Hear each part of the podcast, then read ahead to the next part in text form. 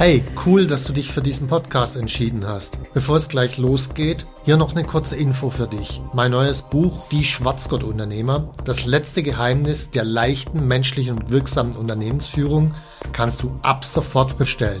Den Link dazu findest du in den Show Notes. Jetzt aber zurück zum Podcast und viel Spaß mit dieser Folge.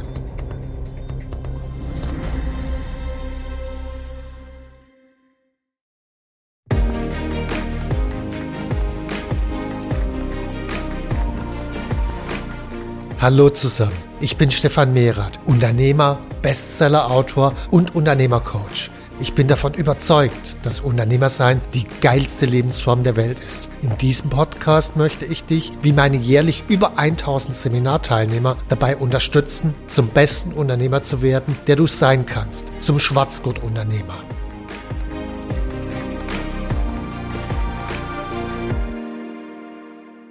Hallo Stefan. Hallo Manuela. Ich war kürzlich mit dabei auf dem Seminar Der Weg zum erfolgreichen Unternehmer. Ein Thema dort ist der innere Status. Mhm. Und es gab unwahrscheinlich viele Fragen zu diesem Thema. Vielleicht kannst du mal kurz erklären, was du genau darunter verstehst. Mhm. Also ich habe den Begriff innerer Status ja vor allen Dingen in meinem Führungsbuch äh, Dein Wille geschehe geprägt. Und der Hintergrund dafür ist, dass die meisten Führungsbücher, die es so gibt, die sind sehr methodengetrieben. Das heißt, die gehen davon aus, nimm eine Methode, zum Beispiel, wie führe ich ein Kritikgespräch und erkläre die unterschiedlichen Menschen und wenn die nur die Methode gut genug anwenden, dann kommt das gleiche Ergebnis raus. So die Realität, wenn man mal ein paar Namen einfach benennt, was weiß ich, äh, nehmen wir den Reinhold Wirth und wir nehmen den Mr. Bean oder so als zwei Beispiele, muss man mal einen Bauch reinspüren. Beide nutzen die gleiche Methode. Man weiß schon von vornherein, okay, da wird nicht das gleiche Ergebnis rauskommen, logischerweise. So, was macht also den Unterschied aus? Der Unterschied macht die Persönlichkeit aus und da ein spezieller Bereich, den kann ich den inneren Status nennen oder man kann es auch innere Autorität nennen. Äh, ja, also das, das ist für mich der zentrale Unterschied. Und es geht so weit, dass es nicht äh, ist, ich muss mir eine Methode aneignen und der innere Status ist sozusagen das Sahnehäubchen, sondern genau umgekehrt, der innere Status ist das Essentielle und ob ich dann Methode A, B, C nehme, die ist das Sahnehäubchen. Warum hältst du denn dieses Thema im unternehmerischen Kontext für extrem wichtig? Welche Auswirkungen hat ein hoher innerer Status oder ein niedriger innerer Status auf das Unternehmen? Ich mache mal ein Beispiel.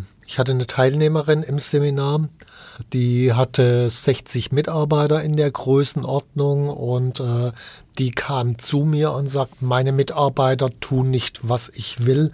Was soll ich ihnen denn sagen? So, jetzt muss man sich das mal vorstellen. 60 Mitarbeiter um einen rum und die tun alle nicht das, was der Chef will. Heißt nicht, dass das jetzt der Diktator sein muss oder so. Aber äh, zumindest soll er eine Richtung vorgeben und alle sollten sich an dieser Richtung orientieren. So, das passiert nicht. Das heißt, jeder rennt offensichtlich sonst wohin. Und das ist völlig klar, das Unternehmen kann dann an dieser Stelle nicht funktionieren. So, Ihr Wunsch war, was soll ich Ihnen sagen, so im Sinne von ein Skript, eine Methode, was soll ich jetzt tun? Und meine innere Wahrnehmung an dieser Stelle ist halt erstmal, okay, ich habe so eine Art Statusskala im Kopf. Null ist so jemand wie Gollum, äh, zehn ist so jemand wie Barack Obama und dann gibt's alles zwischendrin und ich habe sie halt so so angeschaut auf dieser Zehner-Skala und mir die Frage gestellt, wo ist sie mit ihrem inneren Status? Und meine ehrliche Antwort war, naja, minus zwei oder so. Das heißt, egal was ich ihr gesagt hätte, egal welches Skript ich ihr gegeben hätte, das hätte sowieso keiner sich angehört, weil sie einfach nicht wahrgenommen wurde von den Menschen. So, und an dieser Stelle halte ich es für essentiell, diesen inneren Status zu trainieren. Und dann ist am Ende auch völlig egal, was man sagt, weil wenn man den inneren Status hat, dann nehmen einen die Menschen wahr. Also ein bisschen wie Küchenparty. Da gibt's immer so Leute, da stehen alle außen rum und hören zu, auch wenn die den größten Blödsinn sagen oder nur Müll erzählen. Die wirken auf die Menschen und es gibt andere, die stehen in der Ecke und selbst wenn die von ihrem Nobelpreis erzählen würde, es wird trotzdem keiner zuhören. Und diesen Unterschied meine ich. Und wenn ich halt als Unternehmer eher zu denen in der Ecke äh, gehöre, wo keiner zuhört, dann habe ich Schwierigkeiten. Wir machen noch ein bisschen Theorie obendrauf, mhm. weil sich vielleicht noch nicht jeder was ganz konkret darunter vorstellen kann unter diesem inneren Status. Es gibt sechs Faktoren, die den inneren Status eines Menschen beeinflussen und ich würde gern kurz über jeden von diesen Faktoren ein paar Sätze äh, mhm. sprechen. Vielleicht ja. können wir einfach mit dem Umfeld beginnen. Es gibt ein Umfeld, das, ich sag mal, nicht gerade statusfördernd ist. Du kriegst es sowieso nicht hin. Interessiert doch sowieso keiner, was du sagst. Also alles, was das eigene Selbstbewusstsein zurücknimmt, fördert nicht unbedingt meinen Status. Es gibt auch Umfelder, die sind anders gestrickt, wo ich also mit Leuten unterwegs bin, die selbst einen höheren Status haben. Da muss ich aber zwei Hochstatustypen unterscheiden. Das eine sind die, die nur dadurch einen Hochstatus erreichen, dass sie alle anderen runterdrücken. In deren Umfeld will ich logischerweise auch nicht sein. Und das andere sind die, die einen Hochstatus dadurch erreichen, dass sie andere auch mit nach oben ziehen. In deren Umfeld soll ich logischerweise sein. Was ist für dich der nächste wichtige Faktor? Es gibt eine Reihe wichtige Faktoren, die alle ihre unterschiedliche Berechtigung haben.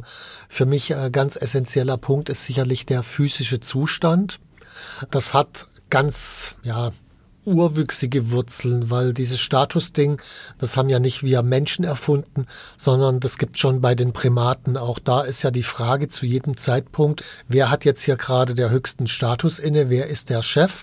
weil man denkt immer, ja, Statusgehabe an die Brust trommeln oder so, aber darum geht's gar nicht, sondern es geht darum, dass wenn man aus so Primaten, Affenhorten den mit dem höchsten Status rausgenommen haben, sind die Konflikte dramatisch nach oben geschossen, weil meist äh, sind es diejenigen, die die Konflikte schlichten und reduzieren oder dafür sorgen, dass da überhaupt gar kein Konflikt aufkommt.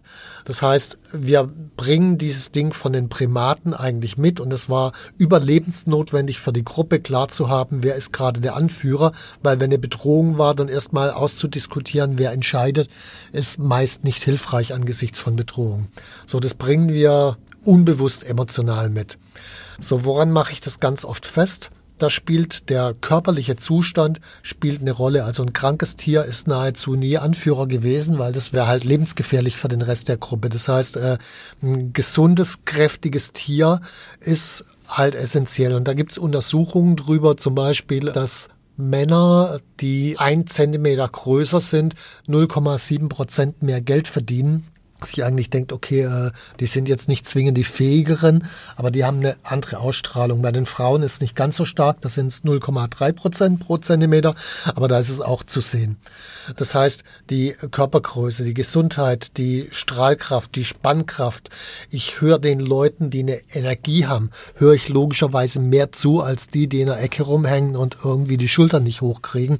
Also deswegen ist der physische Zustand essentiell und äh, da gehört für mich alles dazu, wie Sport, Ernährung, Schlaf und all diese Themen, die ich beeinflussen kann. Die Größe kann ich jetzt nicht beeinflussen, außer man geht in die 70er Jahre zurück mit den Plateauschuhen, aber ist jetzt heute nicht mehr so ganz modern.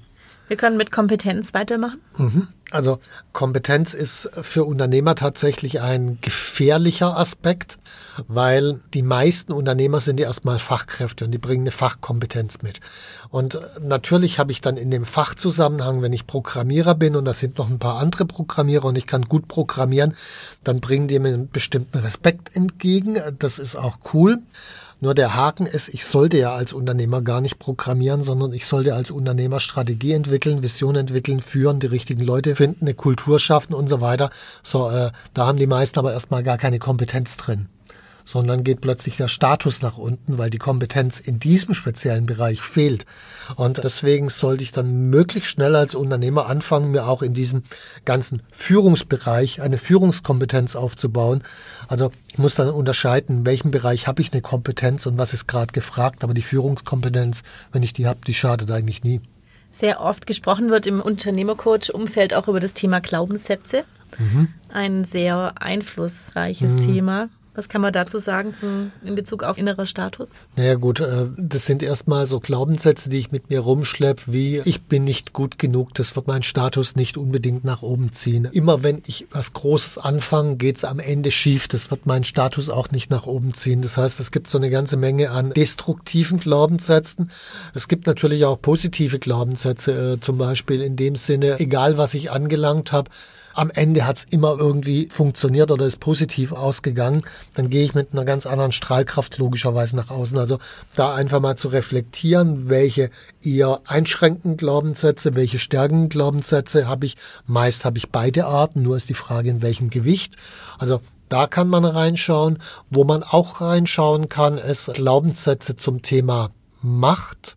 Also äh, ich habe ja nun viele Unternehmer kennengelernt und die meisten, wenn nicht alle Unternehmer, die ein größeres Unternehmen aufgebaut haben, die haben eher positive Glaubenssätze zum Thema Macht gehabt. Also Macht ist äh, die Möglichkeit, große Dinge zu verwirklichen beispielsweise, ist ja eine positive Haltung zur Macht. Und die, die nicht vorangekommen sind, die haben so eine negative Haltung zur Macht, Macht schränkt Menschen ein und so weiter.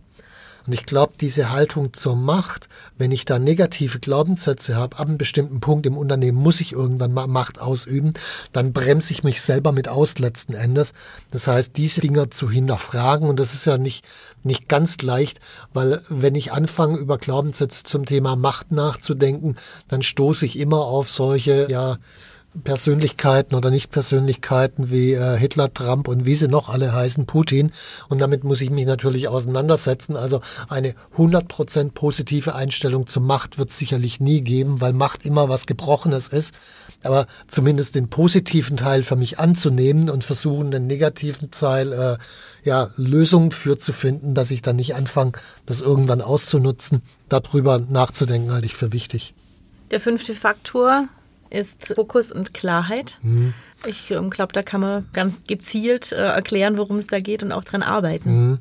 Also das sind unterschiedliche Aspekte. Wenn ich jetzt mal angucke, zum Beispiel, ich bin in einem Gespräch mit jemand anderem. Jetzt kann ich mich darauf konzentrieren. Ich habe ein großes Ziel, auf das ich hinarbeite in dem Gespräch. Dann habe ich allein dadurch, dass ich mich auf dieses große Ziel konzentriere, eine andere Strahlkraft und ein anderer innerer Status, als wenn ich anfange, mich in irgendwelchen Details zu verfusseln. Also auf was konzentriere ich mich? Das große Ziel auf die Details. Oder wenn ich beispielsweise immer nur bei meinen Problemen unterwegs bin, habe ich niedrigeren Status, als wenn ich bei dir als Gesprächspartner bin und du dich wahrgenommen fühlst, weil dann hast du das innere Gefühl, hey, der ist wirklich präsent, der muss nicht dauernd bei sich sein. Äh, du schreibst automatisch den Menschen anderen Status zu. Also in einer Gesprächssituation kannst du rangehen. Dann gibt es aber auch Dinge, wir sprechen ja die ganze Zeit in Gedanken mit uns selbst. Und meist stellen wir uns, äh, ohne es zu wissen, permanent Fragen. So der Klassiker, den ich in meinem Seminar immer wieder bringe, ist, äh, du fährst auf der Autobahn und dann äh, so, was weiß ich, 200 oder so und da ist vor dir ist zwei Kilometer frei. Ganz in der Entfernung siehst du einen LKW und dahinter ist ein Kleinwagen. So, der hätte ungefähr ein Kilometer Zeit, den LKW zu überholen, macht er aber nicht, sondern er wartet, bis du ungefähr 50 Meter rangefahren bist und dann fährt er rüber zum Überholen. So, und in dem Moment denkst du dir, warum muss dieser Idiot gerade jetzt rausfahren? So, das ist eine Frage. So, und diese Frage ist das, was dich weghält. Weil in dem Moment, wo ich die Frage stelle, warum muss dieser Idiot jetzt gerade wegfahren, wer ist da das handelnde Subjekt? Die Antwort, der andere, der in einem anderen Auto sitzt. Damit mache ich mich zum ohnmächtigen Part, weil ich dann langsam hinter dem herzuckeln muss.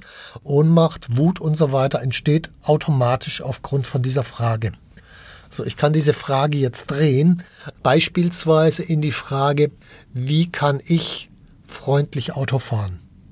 Ist für den einen oder anderen schwer vorstellbar, aber sobald ich diese Frage ernsthaft drehe, bin ich plötzlich das handelnde Subjekt und denke mir, okay, der hat mich vielleicht nicht gesehen oder was weiß ich was, aber ich kann jetzt freundlich Auto fahren, indem ich ihm nicht irgendwie hinten den Scheinwerfer eindell, sondern halt ein bisschen Abstand halt. Und dann mache ich das in dem Moment. Und wenn er dann schließlich zehn Minuten später überholt hat, fahre ich mit 200 weiter und die Welt ist in Ordnung und ich bin vor allen Dingen viel entspannter. Also die Fragen, die ich mir im Kopf stelle, kann ich in jeder Sekunde meinen Status mit beeinflussen, weil im Zustand der Ohnmacht und Wut habe ich natürlich einen beschissenen Status logischerweise. Es leitet noch gut über zu dem sechsten Faktor, der uns noch fehlt. Mhm. Gefühle, sicher nicht das Lieblingsthema vieler Unternehmer. Ähm, ja, gut. Gefühle sind zweierlei Aspekte. Das eine ist äh, die eigene Gefühlswelt. Wahrnehmung. Ich glaube, wenn ich meine Gefühle nicht wahrnehme, dann tappe ich irgendwo immer im Dunklen rum. Also wenn ich mit einem anderen gerade am diskutieren bin.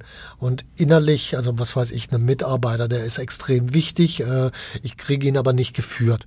So, jetzt habe ich innerlich aber gleichzeitig eine Angst, dass wenn ich jetzt zu deutlich werde, er dann vielleicht kündigt. Ich nehme aber die Angst vor mir selbst nicht wahr, weil ich ja Unternehmer bin und ein Unternehmer hat keine Angst. Und äh, dann eier ich in diesem Gespräch natürlich permanent rum. Erst in dem Moment, wo ich mir klar mache, okay, ich habe jetzt hier Angst, dass der geht, dann kann ich bewusste Entscheidungen treffen und in dem Moment, wo ich bewusste Entscheidungen treffen kann, habe ich wieder einen anderen Status nach außen. Also das eine ist wirklich diese Gefühlssteuerung kombiniert mit der Gefühlswahrnehmung. Das, das sind so die beiden Punkte. Ich würde gerne noch, um die Theoriegeschichte zu vervollständigen, ganz kurz über Betaisierung sprechen. Der Begriff fällt ab und an mal. Mhm. Und dann sagen viele so, was soll das bitte sein? Kannst du das kurz erklären? Mhm. Okay. Äh, muss man immer kombinieren. Es gibt einmal Alpha-Tests und Betaisierung sind zwei Paar Stiefel. So, äh, Gehen wir mal zurück zu den äh, Primaten. Ich hatte ja vorher gesagt, die sind darauf angewiesen, einen starken Anführer zu haben, weil wenn sie den nicht haben, ist es lebensgefährlich für die ganze Gruppe. So, Preisfrage ist, wie kriege ich dann raus, ob mein Anführer gerade stark ist? Und dazu gibt es dann Alpha-Tests, das heißt, ich teste den irgendwie, indem äh, der meinetwegen sagt, bei Meetings wollen wir pünktlich sein und äh, dann komme ich mal zwei Minuten später und gucke einfach mal, was passiert. Interessanterweise bei einem Alpha-Test ist es so, ich bin als derjenige, der den Alpha-Test ausführt, glücklich, wenn der Chef reagiert, weil ich will ja einen starken Anführer. Also ich will, dass der sozusagen besteht, aber ich teste immer mal wieder, ist der tatsächlich stark und klar in dem, was er tut. Das ist der Alpha-Test. Also da will ich, dass er besteht. So. Jetzt ist es die Gefahr natürlich groß, wenn dieser Anführer zu stark, zu mächtig wird, dass dann der plötzlich alle Vorteile für sich nimmt und das ist dann auch wieder schlecht für die Gruppe. Das heißt, die brauchten irgendeine Art von Mechanismus, um diese Anführer wieder runterzuholen, damit sie auch Platz zum Atmen haben. Und das ist das Thema Betaisierung. Das heißt, da will der nicht, dass man besteht, sondern da wollen die Leute wirklich die Luft aus jemand ablassen. Und ich meine, da gibt's jetzt nun ganz unterschiedliche Tricks, wie man das machen kann, von Widersprechen, äh, ihm widersprüchliche, ich sag mal, äh, Anforderungen. Also ein guter Chef lässt ja die Leute entscheiden und zwei Minuten später sage ich, aber jetzt entscheid doch mal als Chef und dann ist er völlig wirr sozusagen. Und äh, also die Mechanismen sind ganz unterschiedlich, aber das Ziel ist, ihn sozusagen aus seinem hohen Status rauszubringen und ja. Wer das alles nochmal ganz in Ruhe nachlesen möchte, findet die entsprechenden Stellen in deinem Buch Dein Wille geschehe, Führung für Unternehmer. Mhm. Ähm, aber Wissen allein reicht natürlich nicht, sagst du immer. Man fängt mit dem Wissen alleine überhaupt nichts an. Deswegen, wie bestimmt man denn zum Beispiel seinen aktuellen Status? Es gibt ja keine Maßeinheit dafür. Naja, der variiert ja auch so ein bisschen, weil äh, es ist ja nicht immer so, dass wir den gleichen Status haben. So, jeder kann mal in sich reinspüren. Als Unternehmer, wenn ich das Unternehmen selber gegründet habe, ich habe es äh, zehn Jahre geführt, ich äh, stelle mich vor die Leute und das kann ich normalerweise ganz gut. So, dann komme ich nach Hause zu Papa und Mama und auf einmal bin ich in dem kleinen Kind und äh, auf einmal ist der Status zerbröselt, so, so von einer Sekunde auf die anderen. Von daher ist es immer ein variabler Bereich. Ansonsten, wie kriege ich das raus? Die Antwort, indem man andere tatsächlich fragt. Also selber kann man sich alles Mögliche ausdenken, äh, dass ich sage, hey, Barack Obama ist die 10, ich habe eine 9, äh, ich bin der Mega-King. Äh, gut, wenn die anderen das jetzt nicht so empfinden, dann bin ich halt auch nicht der Mega-King. Hilfreich wäre vielleicht einfach mal zum Seminar zu kommen. Es gibt ein Begleitseminar zum Buch. Da werden sehr viele Rollenspiele gemacht. Mhm. Die Sparingspartner sind die jeweiligen anderen Seminarteilnehmerinnen und Teilnehmer. Vielleicht kannst du mal einen kurzen Einblick geben. Fällt dir ein Rollenspiel ein, das du dem, aus dem Stand raus kurz beschreiben kannst? Was wird da gemacht? Was ist das Ziel? Also bei Führung 1 zum Beispiel wird sich gegenseitig ein Statusfeedback gegeben. Also auf dieser Zehner-Skala, wo stehst du denn gerade? Und dann wird auch ziemlich genau begründet, warum gibt man jemand anders diesen oder jenen Status. Und das hilft einem wieder umgekehrt, an sich selber zu arbeiten, wenn ich meinen Status verändern will. Das ist so eine Möglichkeit. Eine zweite Möglichkeit, was wir machen, ist, wir machen ein Rollenspiel, wo es darum geht, das, was man während des Seminars erarbeitet hat, dann hinterher in sein Team reinzutragen. Und da ist eine Fünfergruppe. Einer ist der Unternehmer, drei sind Mitarbeiter, einer ist der Beobachter. So, und äh, die Mitarbeiter kriegen die Aufgabe, reale Mitarbeiter zu spielen. Und meist ist da sowieso ein oder zwei Mitarbeiter sind da dabei, die, die dem Unternehmer ganz gern mal die Luft ablassen. Und äh, da kann man ganz gut seinen Status trainieren an der Stelle in den Rollenspielen. Machst du das denn auch ab und an, dass du dir ganz bewusst überlegst, wo kann ich denn an meinem Status arbeiten? Ähm, ja, ich arbeite sowieso permanent an meinem Status. Das liegt daran, äh, also wir haben ja ein Unternehmertraining bei uns. Da gibt es eine ganze Reihe von Trainings Aufgaben. Das geht los bei Meditation, was mir im Zusammenhang mit dem Status hilft, die eigenen Gefühle wahrzunehmen. Das geht weiter, jeden Tag eine Mutaufgabe zu machen, also wahrzunehmen, an welcher Stelle habe ich eine Angst und dann trotzdem zu handeln und es bewusst anzugehen. Und je häufiger ich das mache, also wenn ich mal ein ganzes Jahr lang jeden Tag so eine Mutaufgabe gemacht habe, dann bekomme ich innerlich logischerweise ein ganz anderes Selbstbewusstsein und es strahlt dann wieder aus auf den Status. Die Unternehmer, mit denen du auf den Seminaren arbeitest, verpflichten sich zu einer, sagen wir mal, sehr wertschätzenden, aber dennoch offenen, direkten, ehrlichen Kommunikation. Mhm. Das klingt, als könnte man da die ein oder andere schmerzliche Wahrheit über sich selber erfahren. Ist es ähm, hilfreich oder macht also, es einen dann doch eher ein bisschen, bisschen down. Also man könnte nicht nur die ein oder andere schmerzliche Wahrheit erfahren, sondern man wird es. Und die Frage, ob es einen down macht oder nicht, das ist eine Frage, wie man selbst mit umgeht. Ich erinnere mich an eine Situation, da hatte ich einen Teilnehmer, der auch gerade mit dem Unternehmertraining angefangen hatte und der hatte von sich auf dieser Zehner-Skala so die Idee, mein innerer Status ist eine 6 und dann war er mit vier anderen in der Gruppe zusammen, also Fünfergruppe und hat von den anderen die Statuseinschätzung gekriegt und das war im Durchschnitt dann eine 2. Und der erste Moment war, äh, die kennen mich doch überhaupt nicht, wie können die sowas über mich sagen, das sind doch Idioten und so weiter. Das heißt wirklich in diese Abwehr und in diese Wut.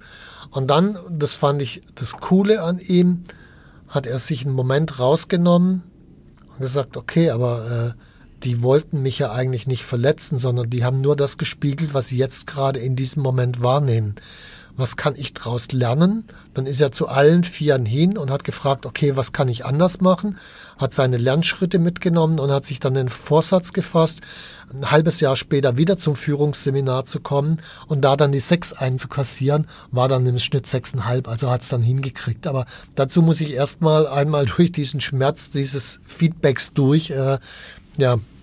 Wir haben ja auch nicht nur Führung 1 als Seminar, sondern auch Führung 2. Mhm. Könntest du kurz den Unterschied erklären für alle, die das interessiert? Also in Führung 2 geht es um einerseits dieses Thema neun Schritte Veränderungsprozess. Das ist auch in meinem Buch geschrieben. Das ist meines Erachtens nach das Tool schlechthin, um selbst in eine Veränderung zu kommen, aber auch um andere Menschen in eine Veränderung zu bringen.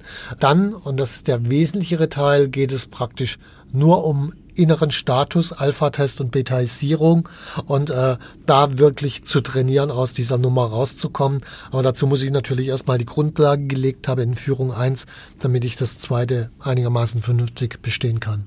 Noch eine letzte Frage. Im Unternehmertraining hat dieses Thema auch einen festen Platz. Mhm. Vielleicht kannst du kurz erklären, inwieweit das Unternehmertraining darauf abzielt, den inneren Status zu trainieren.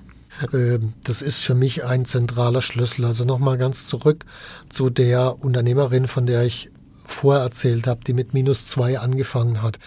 Wenn die gelernt hätte, Strategie, Führungsmethoden, äh, Zeitmanagementmethoden, egal was auch immer die gelernt hätte, am Ende sie wäre kein Stück erfolgreicher geworden.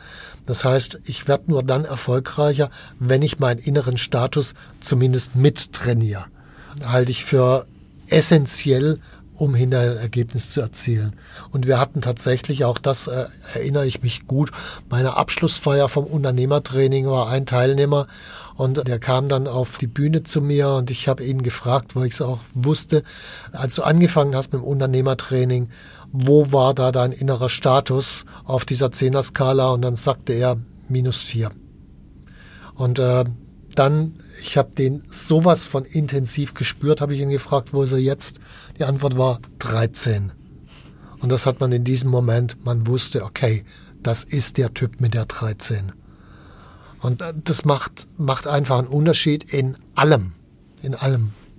Also ihr habt es gehört, wer sich äh, versuchen will, in dem Training seines inneren Status einfach mal das Buch lesen, würde ich mal empfehlen. Mhm. Als ersten Schritt, dass man die Theorie noch mal ein bisschen verinnerlicht hat. Zum Seminar kommen und dann zum Unternehmertraining anmelden. Definitiv. Also, das ist die richtige Reihenfolge. Wenn, wenn man wirklich was verändern will, dann glaube ich, kommt man auch ums Unternehmertraining nicht rum. Also Teilnehmer sagen mir auch immer, äh, die Geschwindigkeit, mit der sich auf einmal alles verändert hat, hat sich um den Faktor 10 multipliziert. Natürlich kann ich auch meinen Status allein trainieren. Klar, nur dauert es halt zehnmal so lang. Und die Frage ist, habe ich als Unternehmer die Zeit? So, wer mehr wissen will, in den Show Notes stehen alle weiterführenden Links. Ich habe noch eine Bitte. Wir sind immer auf der Suche nach Themenvorschlägen. Wer eine Idee hat oder was Besonderes wissen möchte, einfach mal eine Mail schicken an podcast.unternehmercoach.com und dann schauen wir, was wir draus machen. Vielen Dank, Stefan. Ja, danke dir fürs Interview, Manuela. Hat Spaß gemacht. Wenn dir mein Podcast gefallen hat, dann abonniere und like ihn doch einfach. Mein Ziel ist, dass du zum besten Unternehmer wirst, der du sein kannst. Zum Schwarzgurt-Unternehmer. Tschüss und bis zum nächsten Mal.